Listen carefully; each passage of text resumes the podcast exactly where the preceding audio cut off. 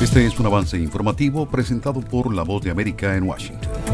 El presidente Joe Biden y el expresidente Donald Trump visitarán la frontera de Estados Unidos con México en Texas este jueves, tras el fracaso de las negociaciones en el Congreso sobre un acuerdo para frenar la migración no autorizada, de acuerdo con personas familiarizadas con los planes, reportó The Associated Press. Donald Trump apeló su sentencia por fraude civil en Nueva York por 454 millones de dólares, impugnando el fallo de un juez de que el exmandatario infló el valor de sus bienes para obtener contratos y créditos blandos mientras construía su imperio de bienes raíces que lo llevó a la fama y eventualmente a la Casa Blanca.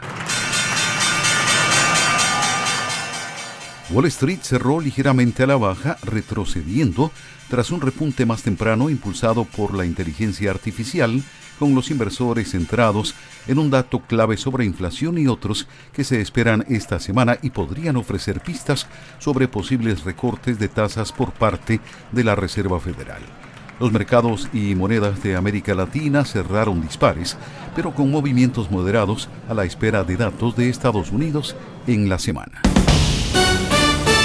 El presidente de México, Andrés Manuel López Obrador, arremetió nuevamente este lunes contra la plataforma de redes sociales YouTube por eliminar parte de su conferencia de prensa diaria en la que reveló el número telefónico de una reportera. Inflación, recesión, tasas de interés, empleo, desempleo, oferta y demanda. De lunes a viernes, La Voz de América les ofrece un completo panorama de estos y otros temas que impactan sus finanzas en la nota económica si le interesa la economía mundial, este segmento es para usted. La nota económica, todas las tardes en las plataformas de radio y web de La Voz de América. Les invita Leonardo Bonet. Perú declarará emergencia sanitaria en 20 de sus 25 regiones por un aumento de los casos de dengue, con 28 muertos en lo que va del año, en el contexto de una ola de calor y fuertes lluvias favorables para la reproducción masiva del mosquito que transmite la enfermedad.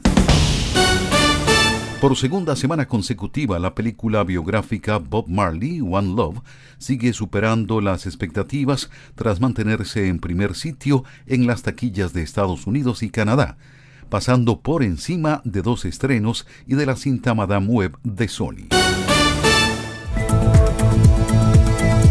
Este es un avance informativo de La Voz de América. Desde Washington les informó Tony Gano.